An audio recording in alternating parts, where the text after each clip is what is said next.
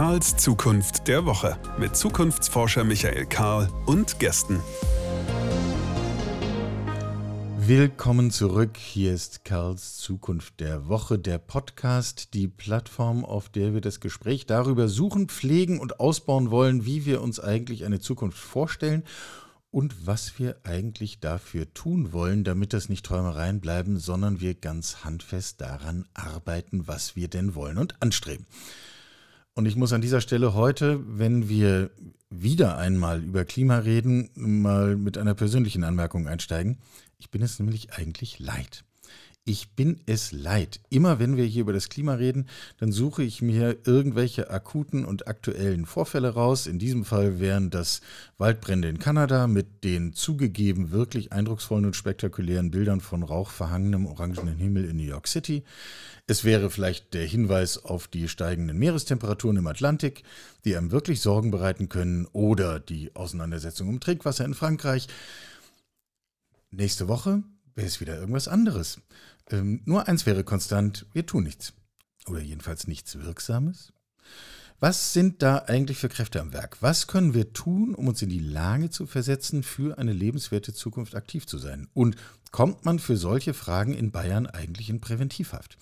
Zumindest die ersten Fragen will ich diskutieren mit Lea. Lea Dom ist ähm, Diplompsychologin, psychologische Psychotherapeutin. Sie arbeitet bei einer äh, Organisation namens Klug. Das muss ich ablesen, ich gebe es zu. Deutsche Allianz Klimawandel und Gesundheit. Und sie ist eine der Initiatorinnen und Köpfe von Psychologist for Future. Und jetzt ist endgültig Zeit, einfach schlicht. Hallo, wie schön, dass du da bist zu sagen. Hallo, guten Morgen. Danke für deine Zeit. Sag einmal, ganz offensichtlich laufen doch alle gängigen Strategien, die wir so haben, ins Leere. Also äh, Strategien, um uns für mehr Klimaschutz oder gegen die Klimakatastrophe oder wie auch immer man es formulieren will, einzusetzen. Also es hängt ja nicht am Wissen des Vorhandenen, es hängt nicht an der Moral, es hängt nicht am Recht, das haben wir auch, können wir aber offensichtlich ignorieren ähm, Protest dagegen ist Hysterie oder Terrorismus oder was auch immer. Also, das wird doch nichts, oder? Ah, ja, so eine schwierige Frage zum Einstieg. Also, naja, und dann haben wir Zeit, dass wir das ein bisschen ausbreiten können. ich habe durchaus auch eine pessimistische und zum Teil dystopische Seite, das muss ich ganz ehrlich sagen. Gleichzeitig ist es aber natürlich so, dass es nicht wahr ist, dass sich nichts tut. Es tut sich an einigen Stellen einiges, aber halt viel zu langsam. Ähm, und dann noch ein, ein Aspekt zu dem, was du gerade gesagt hast, von wegen, dass wir kein Wissensproblem hätten. Das stimmt halb. Also es stimmt insofern, dass die meisten Menschen zwar wissen, dass wir ein Problem haben und dass es die Klimakrise gibt, aber dass das Ausmaß und die Dimension von vielen Menschen leider nicht begriffen ist. Also ähm, da gibt es auch Forschung dazu, dass selbst wenn wir anerkennen, dass es ein Problem gibt, wenn dann Fragen dazu gestellt werden, was das genau bedeutet, dass das dann schon viele gar nicht mehr so beantworten können. Müsste man aber nicht zumindest bei all denen, die Verantwortung tragen und deren Entscheidungen entsprechend stärkere Konsequenzen haben, voraussetzen können, dass sie wissen, was die Stunde geschlagen hat? Das sollte man meinen. Ne? Also ich, hat, äh, ich hatte selbst das ähm, Gutachten vom WGBU gelesen, vom Wissenschaftlichen Beirat Globale Umweltveränderungen, WBGU, so ist es jetzt richtig. Und äh, das ist ja das, was die Bundesregierung zum Beispiel vorgelegt kriegt. Und ich dachte, ha, das ist ja so dick, vielleicht liegt das auch daran. Hm, hm. Aber das ist sogar am Anfang in einfacher Sprache zusammengefasst. Es ist wirklich für, also ich sage das jetzt mal so platt, für Dove formuliert. Ne? Also man kann das echt verstehen, auch ohne viel Vorbildung zum Thema. Und ähm, ich frage mich, woran das liegt. Ich glaube, dass das einerseits an äh, diesen ganzen politischen Verstrickungen, aber das sind jetzt meine Fantasien, die da noch mit am Werk sind, äh, dass vielleicht auch noch Informationsüberhäufung, dass sie ganz, ganz viele Anfragen von verschiedenen Seiten kriegen, die ihr Thema hochwichtig finden. Aber ja, ich habe auch den Eindruck, dass es ähm, im Bundestag beispielsweise noch von viel zu wenigen Menschen ernsthaft begriffen ist. Okay, dann haben wir relativ schnell den ersten Punkt erreicht, den ich persönlich keine besonders gute Nachricht finde. Nee, das ist echt keine gute Nachricht. Also das ist äh, zu Recht beängstigend. Wie wäre denn eine Strategie daraus? Also bleiben wir mal bei diesem vermeintlich einfachen Wissensteil. Wir kommen ja dann noch zu komplexeren Fragen. Ähm, Äh, die ganz offensichtlich ist es doch so, wenn mich die ganze Klimadebatte nervt oder ich andere wirtschaftliche Interessen habe oder was auch immer mich treibt, dann ist es ganz leicht, die Strategie anzuwenden, die wir auch von den US-Republikanern kennen, Flood the Zone with Shit. Ähm, ich tue alle möglichen Informationen auf den Tisch und am Schluss weiß niemand mehr, kostet jetzt eine Wärmepumpe eigentlich 10.000 Euro oder 500.000 Euro und gibt es die eigentlich oder töte ich damit ähm, arme Robbenbabys oder also sozusagen die allgemeine Verwirrung herzustellen ist doch offensichtlich ganz leicht. Kann jeder.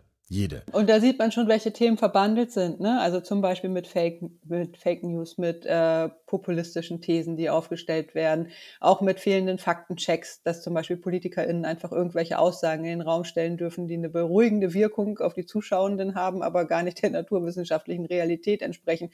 Also da haben wir auch ein ganz ernstes Nachrichtenproblem. Und ähm, müssen schauen, wie wir da äh, gut mit umgehen können, weil das wird in Zukunft wichtiger und wichtiger sein, dass man ähm, ja da weiterhin den, den Kontakt zur Realität behält. Jetzt aber darauf basierend die Fachfrage sozusagen an die Psychologin. Wie komme ich denn aus einem solchen Zirkel raus? Also ich bemühe mich ja, meinen Teil dazu beizutragen und konstruktive Vorschläge zu machen, äh, statt nur daran hängen zu bleiben, wie schlecht alles ist. Und da war ja ein, ein Vorschlag zum Beispiel, den ich zusammen mit Kolleginnen gemacht habe, dass wir den äh, Medienleitfaden Klima veröffentlicht haben, wo wir aus psychologischer Sicht vorstellen, was wir denken, was wirklich wichtig wäre, damit das Thema in der Breite besser verstanden werden kann und dann tatsächlich auch ins Handeln geführt werden kann. Ähm, da sind auch einige Redaktionen interessiert und lassen sich da gerne drin fortbilden. So richtig umgesetzt hat es noch niemand, aber vielleicht ist es auch äh, ein längerer Prozess. Mir ist auch vollkommen klar, dass der Journalismus da vor riesigen Herausforderungen steht. Aber das wäre natürlich mal was Konstruktives. Und ansonsten ähm, bemühe ich mich, da aktiv zu werden, wo ich in dem Moment die größten Hebel wahrnehme. Und ähm, das ist natürlich immer ein bisschen Ermessenssache. Ne? Andere mögen sagen, Lea, mach mal lieber das oder so. Ähm, aber also ich kann nur sagen, ich prüfe es für mich selbst. Mir geht es auch darum, dass ich äh, zumindest meinen Teil beigetragen habe. Wenn äh, das jetzt in Zukunft schlechter und schlechter wird, dass ich dann irgendwie vor mir selbst, also dass ich mich im Spiegel ansehen kann. Mhm. Mhm. Das heißt, du würdest schon empfehlen, auch wenn es ermüdend ist und auch, ich habe es ja vorhin im Eingang auch schon gesagt, man sich selber irgendwann nicht mehr hören kann, trotzdem immer wieder nüchtern auf die Fakten hinzuweisen, immer wieder auch sich selber daran zu erinnern, möglicherweise ähm, verfügt das Gegenüber, mit dem du gerade sprichst, gar nicht über die Informationen, die notwendig sind, um die Klimaentwicklung wirklich einzuschätzen. Ja, es sind nicht nur die Fakten. Also das mit der Kommunikation ist ein bisschen komplizierter. Da geht es im Grunde darum, dass wir eine gute Verbindung herstellen zum Gegenüber. Ähm, und es ist so, dass die wenigsten Menschen sich von Fakten überzeugen lassen in Gesprächen. So funktionieren wir nicht psychologischerseits. Im Übrigen noch mal einen Schritt weiter lassen wir uns sowieso selten durch ein Gespräch überzeugen. Also wenn wir mal selbst überlegen, wo unsere großen inneren Veränderungen stattgefunden haben, dann ist das nicht so, dass wir mit einer Person äh, sprechen und dann hinterher denken, stimmt, du hast voll recht und jetzt ändere ich meine Meinung, sondern das sind eher längere Prozesse, eine längere Auseinandersetzung. Das heißt, da müssen wir ein bisschen Erwartungsmanagement betreiben. Und äh, trotzdem ist jedes einzelne Gespräch total wichtig, weil jedes einzelne Gespräch, selbst wenn es frustrierend sich anfühlt, äh, ist eine fürs Gehirn eine mentale Operation und äh, vertieft damit das Problembewusstsein potenziell. Das heißt, es äh, ist total wichtig, dass wir an dem Thema dranbleiben, weiter drüber sprechen, auch wenn es sich beschwerlich anfühlt und so weiter.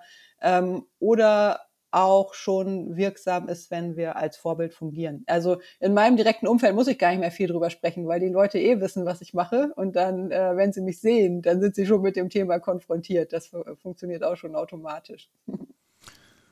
Ja, das spart einem dann viel Reden. Vielleicht ist das auch eine kluge Strategie. Aber äh, dann nehmen wir jetzt doch mal den Ball dieser zusätzlichen Ebenen auf. Was hieße denn das für uns als, als Gesellschaft, wenn Reden alleine nicht hilft, aber Handeln notwendig ist? So könnte man ja dann die Problematik beschreiben. Wie sieht denn dann so ein ganz praktischer Prozess aus? Was wäre denn eine psychologisch kluge Strategie, um uns alle tatsächlich ins Handeln zu bringen? Also wir werden nicht alle ins Handeln kriegen, das ist ein Mythos, weil viele Menschen das gar nicht schaffen können, brauchen wir auch nicht. Also es mhm. gibt ja die Theorie der sozialen Kipppunkte, dass eine bestimmte bestimmte Anteil von Menschen reicht, um das zu schaffen. Und was ich eine kluge Strategie fände, das ist jetzt äh, nicht ganz psychologisch, aber ein bisschen eben doch, ist, dass wir äh, konkret auf die sozialen Kipppunkte hinarbeiten, dass wir da gucken, was geht am schnellsten und was ist am wirksamsten. Da gibt es ja bereits einiges an Forschung zu, zum Beispiel von Ilona Otto. Und da würde ich äh, ganz konkret hier die ganzen Finanzierungen finanziellen Verstrickungen, die Abschaffung der klimaschädlichen Subventionen bedenken, das Aufzeigen aller Emissionen. Ich glaube, dass vielen Menschen überhaupt nicht klar ist, wo eigentlich die Emissionen entstehen. Also die meinen es gut, also sehen irgendwie das Problem und sparen dann die Plastiktüte. Das ist leider weiterhin so. Das heißt, wir müssen irgendwie aufzeigen, wo kommen die Emissionen her in meiner Region, von, von welchen großen Unternehmen beispielsweise, damit äh, und dann Handlungsmöglichkeiten, wie man darauf reagieren kann, auf eine wirksame Art und Weise. Das würde ich forcieren. Ähm, wir wissen, dass mehr Menschen ins Handeln kommen, wenn sie machbare und wirksame Handlungsmöglichkeiten sehen. Das ist im Moment noch nicht der Fall. Viele fragen sich zu Recht, was macht das für einen Unterschied, wenn ich jetzt hier zu Hause äh, dienstags auf Schnitzel verzichte? Ja, gar ähm, keinen. genau, sondern wir müssen dann wirklich gucken, wo, wo sind die Bereiche des Engagements. Und das ist für viele eine Hürde, weil wir das auch in den letzten Jahrzehnten vielleicht ein Stück weit verlernt haben, uns in Gruppen zusammenzutun und dann da aktiv zu werden und eben äh, gesellschaftlich zu partizipieren, wie es eine Demokratie nun mal braucht. Aber dieser alte Luxus ist halt was, was wir uns heute gar nicht mehr in der Form leisten können. Du hast eben den Begriff soziale Kipppunkte verwendet. Ähm, mir scheint der wichtig, aber lass uns nicht zu schnell drüber hinweggehen. Also kannst du noch mal kurz erläutern, was du damit genau meinst?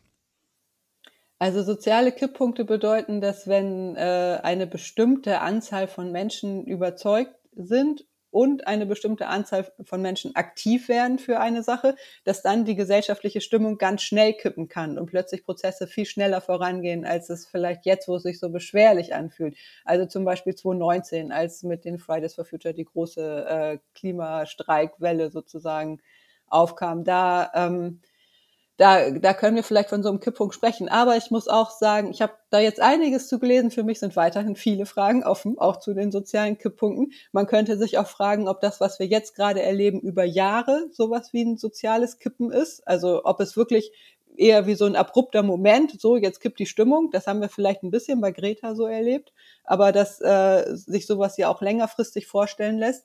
Dazu kommt, dass wir nicht wissen, ob die ganzen Erkenntnisse aus der Bewegungsforschung wirklich übertragbar sind auf diese ganzen Klimafragen. Das sind Vermutungen, aber so ganz genau weiß es keiner. Und dann hat es natürlich auch noch ähm, und das dürfen wir nicht unterschätzen. Für, für viele Menschen so eine mutmachende äh, Seite. Also so, dass selbst wenn ich mich jetzt total abracker und das Gefühl habe, ey, es geht überhaupt nicht richtig voran und ich bin eher frustriert und so weiter, dass es aber dennoch dazu beitragen kann, irgendwie dieses Maß äh, zu erreichen und dann schnellere Veränderungen voranzubringen. Das kann was Ermutigendes haben. Ähm, ja, Punkt. Ist nicht Teil der, der, der Problematik, dass wir hier wieder diesen Fall haben, den wir in Teilen auch mit Corona und den ganzen Präventionsmaßnahmen gesehen haben, dass man ja sagen könnte, im Idealfall, wenn wir alle ganz viel tun, dann sehen wir nichts.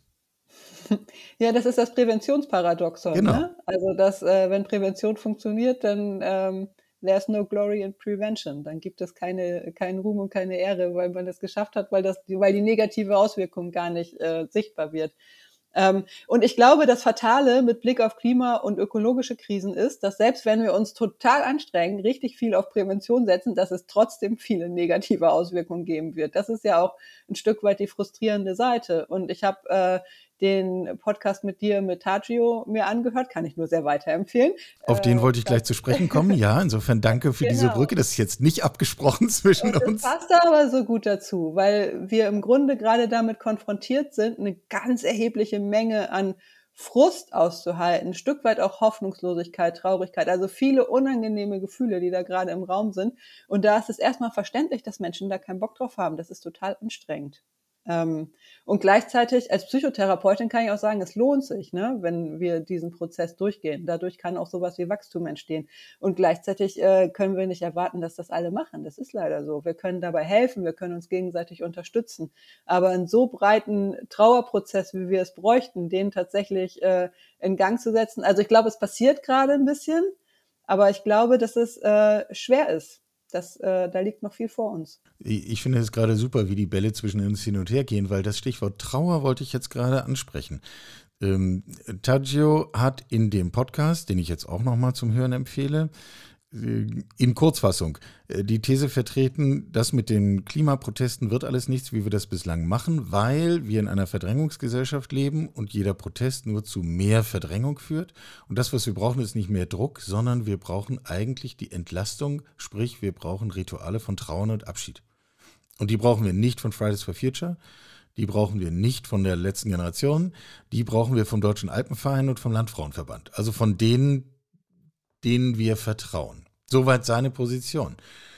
Ich muss sagen, ich habe da viel drüber nachgedacht und viel drüber gesprochen. Ich finde das Argument fast unabweisbar stringent. Ich weiß nur nicht, wo ja, diese Trauerrituale herkommen sollen. Ja, also ich kann sagen, dass diese Podcast-Folge auch bei uns, bei den Psychologists, also im Grunde in unserer Fachgruppe wirklich für viel Diskussion gesorgt hat und im Grunde durch, also ganz viel Zustimmung ganz viel Zustimmung. Und gleichzeitig aber auch äh, wiederum was Trauriges, nämlich mit so einem Grundgefühl von, ey, wie sollen wir das hinkriegen? also natürlich, wir fangen an, ne? Es nützt ja nichts und äh, alles, was wir da schaffen können, ist gut. Und gleichzeitig ist es schon echt eine Mammutaufgabe. Ja. Würdest du aber den Schritt mitgehen, zu sagen, wenn wir es schaffen, uns ein Ventil äh, zu bauen für dieses Gefühl von, naja, wir werden schon was ändern müssen und das tut weh und das ist nicht schön und da haben wir alle keine Lust drauf und das ist anstrengend. Aber wenn wir uns ein gemeinsames Ventil dafür schaffen, dass wir darüber einen Schritt weiterkommen würden? Ja, das war jetzt die Kurzantwort. Ich glaube, dass das wirklich enorm hilfreich ist. Ähm, und ich weiß aus solchen Veränderungsprozessen, individuell wie sozial, äh, dass das immer eine gewisse Zeit des Aushaltens dieses unangenehmen Zustands braucht, in dem wir uns möglicherweise jetzt gerade befinden, wo viele Menschen frustriert sind, hoffnungslos sind, resigniert sind möglicherweise auch. Also dass das oftmals auch Teil des Prozesses ist. Das finde ich dann wiederum ein bisschen mutmachend, also weil äh, das geht dann so in verschiedenen Schleifen. Das heißt, wir landen immer mal wieder an den gleichen Gefühlen, aber letztlich geht die Entwicklung dann so schrittweise voran ähm, und keine Schleife ähnelt der davor. Ähm, das heißt, ich glaube, wir sind da schon ein Stück weit drin. Ja, aber das Tempo, ne? Wir haben echt so ein Tempoproblem. Ja. Den Gedanken hatte ich vorhin schon. Du hast äh, auch auf die Dauer dieser Prozesse ja schon hingewiesen. Ich glaube, gleich in deiner ersten Antwort. Um, ähm, ich fürchte, die Zeit haben wir nicht. Nee, die Zeit haben wir nicht. Und äh, ich muss manchmal persönlich daran denken, was Özlem Terli mal zu mir gesagt hat. Er hat zu mir gesagt, Lea, Zeit ist Goldstaub. Und ähm, also das ist im Grunde die Hauptwährung in dieser ganzen Geschichte. So, ähm, wir haben echt keine Zeit. Und ich glaube, das ist vielen nicht klar. Die Prioritäten liegen bei vielen Menschen noch an ganz anderer Stelle, wo sie überhaupt nicht mehr liegen dürften. Das könnten wir uns überhaupt nicht mehr erlauben. Also nicht ansatzweise. Und das finde ich schon sehr beängstigend, ja. Gibt es sieh es mir nach. Es ist so verlockend, sozusagen auf der psychologischen Ebene immer so, ein, so, eine Seite anzusprechen von, wie können wir uns selber irgendeine Brücke bauen? Ich vermeide den, das Wort Trick. Ähm, wie können wir uns selber dazu bringen, äh, uns zu aktivieren? Wie können wir uns selber dazu bringen, dass wir bestimmte Gedanken attraktiv finden? Wie können wir uns als Gesellschaft dazu bringen, dass wir mehr Tempo aufnehmen? Ja, die Frage ist, ob es nötig ist, dass wir es attraktiv finden oder ob wir nicht vielleicht auch würdigen können, dass es schwer ist. Also, dass wir uns vielleicht mehr dafür feiern, wenn wir an dieser Stelle weitermachen, obwohl es sich so schwer anfühlt und obwohl es irgendwie auch unangenehm ist und so weiter. Ich finde, dass, ähm, dass das oftmals gar nicht nur mit Bezug auf Klima, sondern äh, im Grunde bei ganz vielen Themen zu wenig gewürdigt wird, ähm, diese Auseinandersetzung mit schwierigen Themen und diese kleinen beschwerlichen Fortschritte und auch Rückschritte, die da dranhängen. Also im Grunde bedeutet ja auch diese Transformation, vor der wir stehen, eine ganz neue Kultur sich des sich einander zuwendens, des miteinander in Kontakt seins und sich selbst ich hätte beinahe gesagt, des sich Haltens. Also ich merke, dass je mehr ich mich damit auseinandersetze, dass bestimmte Freundschaften bei mir enger werden, als ich das aus der Vergangenheit von Freundschaften und so weiter kenne. Also da entstehen Verbindungen, die gut sind. Das ist, glaube ich, mutmachend. Ähm, zumal wir wissen, dass viele, viele Menschen sich sehr einsam fühlen und äh, sozial isoliert fühlen, durch Corona nochmal verstärkt.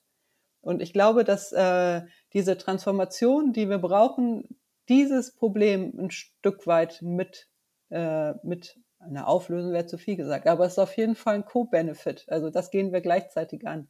Genauso wie psychische Gesundheit. Ja, das finde ich jetzt einen sehr spannenden Gedanken zu sagen, ein ähm, vielleicht mehr als nur Windfall Profit. Also ein, ein Gewinn, den wir haben könnten, wäre eine, ein intensiveres und inklusiveres Miteinander. Ja. Ist das der Punkt? Absolut. Ich war in Lützerath. Ich habe es da erlebt. Es ist möglich. es geht. Ähm, es ist spürbar. Es ist machbar. Aber ja, es ist ein langer Weg. Aber in je mehr Nischen das entsteht, umso besser, weil wir brauchen es unbedingt. Wir brauchen es schon alleine, um äh, um, um die Katastrophen der Zukunft besser auffangen zu können. Wir wissen, dass Menschen, die gut eingebunden sind in Gruppen, das eher zum Beispiel psychisch gesund, aber auch körperlich gesund überstehen. Das heißt, wir brauchen diese Gemeinschaften. Es geht jetzt ganz viel darum, dass wir uns zusammentun. Nun könnte man das auch wieder ins Böse wenden und sagen, ganz offensichtlich können wir sowas als Gesellschaft ja aber auch ignorieren. Also ich erinnere an den großen Klimastreik äh, kurz vor der vorigen Bundestagswahl, knapp anderthalb Millionen Menschen auf den Straßen und was passiert? Genau zeitgleich stellt sich die Bundesregierung hin und verkündet etwas, was in keiner Weise irgendwie den Herausforderungen angemessen ist und ansonsten vergessen wir, dass es eine solche Bewegung jemals gegeben hat. Ich überspitze zur Verdeutlichung. Reicht es, wenn wir diese Nähe persönlich spüren oder brauchen wir dafür auch gesellschaftliche Symbole, einen gesellschaftlichen Ausdruck, eine gesellschaftliche Präsenz in der Diskussion? Wir brauchen gesellschaftliche Symbole. Ich glaube auch, dass wir, wie Tachio gesagt hat, sowas wie Trauerrituale brauchen. Was sicherlich hilfreich wäre, wäre, wenn es uns gelinge, das mehr auch mit Kunst und Kultur zu verbinden. Also, dass äh, es in irgendeiner Form, dass es Lieder dazu gibt, dass es vielleicht Orte dafür gibt, dass es irgendwie wie so ein Symbol, was, was man sich vielleicht auch in die Wohnung stellen kann. Ich, ich fantasiere jetzt mal, aber dass es, ähm, dass es greifbarer wird und nicht mehr nur so ausschließlich auf einer inneren Ebene stattfindet, sondern in irgendeiner Form einen Ausdruck bekommt. Also wäre das sowas wie, jeder von uns äh, stellt sich ein Stück Braunkohle ins Wohnzimmer äh, nach dem Motto, das steht hier, das wird jetzt nicht verbrannt? ich weiß jetzt nicht, ob das so mutmachend wäre, aber äh, ja, unmöglich ist es nicht. Also vielleicht ist es für dich das Stück Braunkohle, ne? Also äh, ich mal zum Beispiel in meiner Freizeit, das tut mir unglaublich gut, das ist mein Ausgleich. Ich glaube, sonst hätte ich gar nicht die Kraft, das alles so weiterzumachen. Dann kann man das da reinfließen lassen, den ganzen Stress. Ähm, aber ähm, darüber hinaus glaube ich, dass alles, was mit Kunst und Kultur zu tun hat, das Potenzial hat, diese Verbindung zu schaffen, die wir so dringend brauchen oder zumindest zu bestärken. Das heißt, vielleicht gucken wir immer auf die falschen Leute. Also ich meine, wir, wir gucken auf unseren Verkehrsminister und das, was er so tut oder nicht tut und vielleicht auf den selbsternannten Klimakanzler und solche Personen. Ähm, ja, ich glaube das auch, da muss ich mal ganz kurz reingrätschen, weil ich glaube, du stürzt dich zu sehr auf die Politik. Also ich glaube, von denen ist nicht so viel zu erwarten. Der Wandel wird von der Zivilgesellschaft eher ausgehen. Darauf wollte ich gerade hinaus. Wir müssten dann vielleicht eher auf, was weiß ich, äh, Florian Silbereisen gucken. Ja, das wäre doch meine Möglichkeit. Hast du den eigentlich schon mal eingeladen? Nein, aber das könnte ich ja vielleicht mal tun. Ja, tatsächlich. Oder auf wen auch immer. Ne? Also das müssen ja gar nicht immer Promis sein, wobei es natürlich sehr hilfreich wäre, wenn auch viele Prominente äh, da mal ihre Scheu überwinden, dass sie Follower verlieren oder sonst was, wenn sie sich zu diesem Thema äußern. Da rege ich mich drüber auf. Also es geht ja jetzt nicht um Beliebtheitswettbewerb, sondern es geht echt um richtig wichtige Fragen. Ähm, und ähm, ja, das ist der eine Punkt. Aber es müssen ja nicht immer Promis sein. Ne? Also äh, ich habe eine Nachbarin hier im Haus, die ist über 80, mit der quatsche ich manchmal unten vor den Mülltonnen. Ähm, das ist irgendwie, sich dafür ein bisschen Zeit zu nehmen und diese Verbindung auch zu pflegen, das hat uns echt näher gebracht. Die interessiert sich jetzt auch ein bisschen fürs Klima, aber vorher nicht so. Ähm, also ich glaube, dass es letztlich auch viel um Miteinander geht. Also das ist ein konkretes Takeaway. Wir fokussieren uns vielleicht möglicherweise zu viel auf einzelne politische Akteure, wiewohl wir immer die Ebene haben, dass dort die Entscheidung getroffen wird, die dann tatsächlich auch große Räder drehen und entsprechend schnell Wirkung haben. Wir müssen da natürlich weiter Druck machen. Also das ist, es ist nicht entweder oder, ne? Aber ich glaube, grundsätzlich können wir sagen, dass wir zu sehr auf dem Individuumsfokus festhängen und viel mehr auf, auf einer kollektiveren Ebene denken sollten. Zumal wir wissen, dass wir auch vom Bewusstsein, also rein psychologisch so funktionieren, dass wir viel weniger unabhängig sind, als wir es gerne wahrnehmen oder vermuten, sondern dass wir so eingebunden sind in, in die Art, wo, wie wir aufgewachsen sind, das Umfeld, in dem wir uns bewegen, dass wir letztlich doch das Denken dann äh, wieder übernehmen. Und äh, deswegen glaube ich, die Lösung ist viel mehr in der Gemeinschaft zu finden. Ist nicht das aber auch Teil des Problems, warum wir uns so schwer tun, uns an dieser Stelle zu engagieren oder auch nur überhaupt diesen Veränderungsprozess für uns zu akzeptieren, dass wir uns genau das klar machen dabei, dass wir eben nicht so isoliert einfach machen können, was wir wollen. Ich haue mir mein Steak auf den Grill, ich fahre mit 250 über die linke Spur, so wie ich das gerade will und nur weil ich es will und weil ich es kann.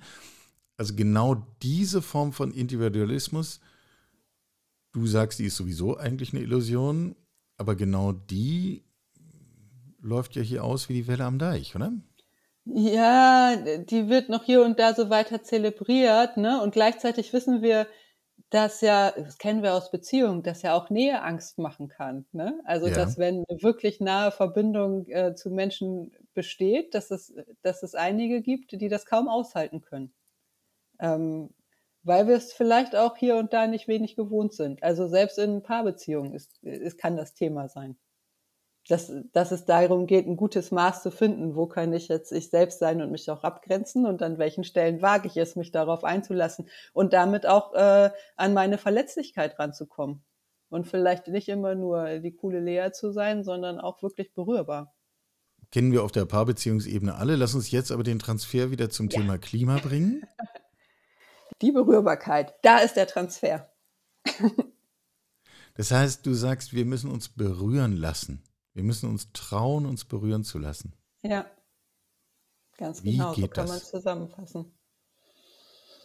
Ich glaube, dass viele bei dieser Idee, lass dich berühren, ähm, schon also, dass es dafür nicht so ein Standardrezept gibt, sondern dass viele vielleicht fast innerlich spüren, wie, wie das für sie aussehen würde, weil es so unterschiedlich ist, weil es aus ganz unterschiedlichen äh, Situationen heraus sich ganz unterschiedlich gestalten kann. Aber so ein Hauch von Berührung, der ist oft schon da. Und wenn wir dem weiter nachgehen, dann äh, ist das, glaube ich, eine ganz gute Spur. Ja, in welcher Form würden wir das jetzt befördern wollen? Also wir beide sagen das jetzt, das ist schön. Und dann hören uns vielleicht ein paar Menschen zu, die finden das einleuchtend und sagen, ah, das ist eigentlich ein hübscher Ansatz, das nehme ich mal mit und dann mache ich was? Naja, also da muss man gar nicht genau sagen, was dann gemacht werden muss, weil äh, Gefühle in aller Regel handlungsleitend sind. Ne? Das heißt, das, äh, wo wir Gefühle empfinden, wo wir merken, ähm, da spüre ich was, das bekommt einen Wert für uns und da sind wir eher bereit, rein zu investieren oder in irgendeiner Form aktiv zu werden, in welcher Weise auch immer. Das heißt, uns nützen genau diese Gefühle auch, um darüber ins Handeln zu kommen. Win-win und um uns selbst mehr wahrzunehmen. Also es hat wirklich ganz, ganz viele Vorteile. Ich glaube, dass es fatal ist, dass wir das in den letzten Jahrzehnten, ähm, dass es oft so beiseite geschoben wurde, nämlich diese Frage, wie geht's uns eigentlich? Das fällt uns ja auch total auf die Füße, allein mit der Masse an psychischen Erkrankungen, denen wir uns, mit der wir uns da auseinandersetzen müssen aktuell. Ja. Es ist aber ein ziemlich philosophisches Gespräch hier zwischen uns, aber ich mag es auch ein bisschen. alles, was hilft, würde ich immer sagen, oder? Also ich versuche das ja immer wieder ins ganz Praktische zu führen, aber ich nehme eine interessante Beobachtung gerade wahr und ich versuche sie mal zu formulieren und du sagst, ob, ob das jetzt unserem Gespräch entspricht oder nicht. Ähm, wir neigen bislang dazu, in Sachen Klima und was tun wir für die Aufmerksamkeit und für andere Handlungsweisen etc. entweder in Kategorien von Protest und Streit zu denken oder in Kategorien von Angst oder Mut zu denken. Du machst jetzt eine dritte Ebene auf und sagst, eigentlich wenn wir ehrlich sind, haben wir einen weiteren Rezeptor in uns, nämlich wir können uns berühren lassen. Und das kann uns führen zu einer anderen Form von Nähe, zu einer anderen Form von Miteinander und dass wir uns dann anders gegenüber klimarelevanten Fragen positionieren, müssen wir dann gar nicht mehr groß diskutieren, weil das ergibt sich eigentlich ohnehin ganz automatisch aus dem, was wir dann erleben. Habe ich das halbwegs richtig zusammengefasst? Ja, also äh, die Zusammenfassung gefällt mir. Sie war natürlich ein bisschen vereinfachend. In Wirklichkeit ist es. Das ist meine Rolle hier. Aber ja, in die Richtung würde ich denken. Mhm. Und gleichzeitig brauchen wir natürlich trotzdem genau das, also was, was sonst noch stattfindet. Ne? Also wir brauchen den Druck auf die Politik beispielsweise. Wir brauchen das offene Infragestellen von Machtinteressen, von finanziellen Verstrickungen und so weiter. Das eine hebt das andere nicht auf. Und gleichzeitig ähm, denke ich, dass diese, diese Mühen, die damit verbunden sind, auch dann besser auszuhalten sind, wenn wir gut verbunden sind und wenn wir gut im Kontakt mit uns selbst sind. Wer also das Gefühl hat, ich möchte gerne mehr tun und ich weiß nicht, wo ich ansetzen kann und die Frage, ob ich morgen Schnitzel esse oder nicht, ist wahrscheinlich nicht allein entscheidend für die Perspektive der Klimakrise, dann wäre. Trotzdem besser keins essen? Hm? Trotzdem besser keins essen. Trotzdem aber, besser äh, keins essen. Ja, Gut. aber es ist nicht so relevant, ja. Ja, ja, Hubert Aiwanger rotiert, aber wir lassen ihn rotieren, das scheint ihm Vergnügen zu bereiten. Aber ein konkreter Schritt wäre genau solche Nähe zu anderen Menschen zu suchen und zuzulassen. Mhm. Das finde ich einen sehr spannenden Gedanken, weil es eine völlig neue Ebene öffnet, jedenfalls Irgendwie für mich. auch schön, oder? Ja. Wohin führt uns das dann? Also ich meine, Gesetz, ich fühle mich jetzt auch ein bisschen mit dir verbunden, Karl. Danke. Ebenso. Wohin führt uns das, wenn das klappt? Ähm. Naja, also die platte psychologische Antwort wäre jetzt auch zu mehr Resilienz, ne? Ähm, also, dass wir auch die Krisen, die auf uns zurollen, besser bewältigen können. Aber es führt natürlich auch zu mehr Lebensqualität, zu mehr Gesundheit, dass wir mehr aufeinander Acht geben ähm, und in der Folge dann hoffentlich und vermutlich gleichzeitig auch mehr auf unsere Erde Acht geben. Und das ist ja jetzt mutmaßlich der Teil, den wir umso mehr brauchen, wenn wir die, wenn die Perspektiven sich als äh, zutreffend erweisen, von denen wir ausgehen, die, die wir vorhin besprochen haben, nicht? Dass, dass das, was wir uns nicht vorstellen wollen und können und wogegen wir uns engagieren müssen, damit wir es nicht sehen und das trotzdem kommt, oh Gott, es ist auch wirklich komplex, meine Güte. Also Resilienz hilft schon, kurz gesagt. ja, ich mag den Begriff eigentlich überhaupt nicht so gerne. Ich habe den jetzt nur genommen, weil das kurz zusammenfasst. Aber da ist schon was dran, ne? Ähm, was wäre ein besserer genau. Begriff? Bei Resilienz ist es immer wichtig zu sagen, dass wir uns nicht unbegrenzt anpassen können und dass dieser Resilienzbegriff von wegen, wir passen uns jetzt immer weiter an und kriegen die Krise dadurch, dass es eben nicht funktioniert. Das ist mir einfach wichtig dabei hinzuzufügen und dass der Resilienzbegriff mit Bezug aufs Klima immer auch etwas transformatorisches, handlungsorientiertes braucht. Wenn ich das jetzt noch hinzugefügt habe, dann kann ich ihn besser aushalten. Wir nehmen es hiermit zu Protokoll. Lea, diese äh, Folge war erheblich mutmachender, als ich es zu hoffen gewagt hätte. Also für mich persönlich jedenfalls. Dabei habe ich total dystopisch angefangen. Ich habe mich schon ein bisschen, äh, habe schon gedacht, hoffentlich lehne ich mich nicht zu weit aus dem Fenster. Aber es ist ja, es ist ja schlimm. Teil dessen, was wir doch entwickeln müssen, ist die Fähigkeit, zumindest kurz in diese Dystopie zu schauen. Mhm, das denke ich auch, ja. Also nicht jeden Tag, das ist dann auch nicht gesund. Äh, da kommen dann die Punkte, die du gerade genannt hast, von wegen Resilienz und uns nicht überfordern. Aber ähm, zumindest einen Sinn dafür entwickeln, dass es tatsächlich diese dystopische Ebene gibt und dass wir ein Leben finden müssen, wie wir damit gut zurechtkommen. So sieht's aus. Ich danke dir ausdrücklich für, für die Nähe und für, für deine Zeit und für das Gespräch. Zumindest für mich kann ich sagen, das wird mich eine Weile begleiten. Ich freue mich über jeden, jede, der die uns hierauf Reaktionen gibt, der dies kommentiert bei Twitter, bei LinkedIn, bei Insta, auf unserer Webseite karls-zukunft.de, auf welchem Kanal auch immer. Herr Gott, schreibt uns halt eine Postkarte, wenn es denn das der Weg der Wahl ist. Ähm, denn ich glaube schon, dass wir diesen Weg weiter diskutieren und vertiefen müssen. Lea, ich danke dir. Sehr gerne, danke für die Einladung. Sie hörten Karls Zukunft der Woche, ein Podcast aus dem Karl Institute for Human Future.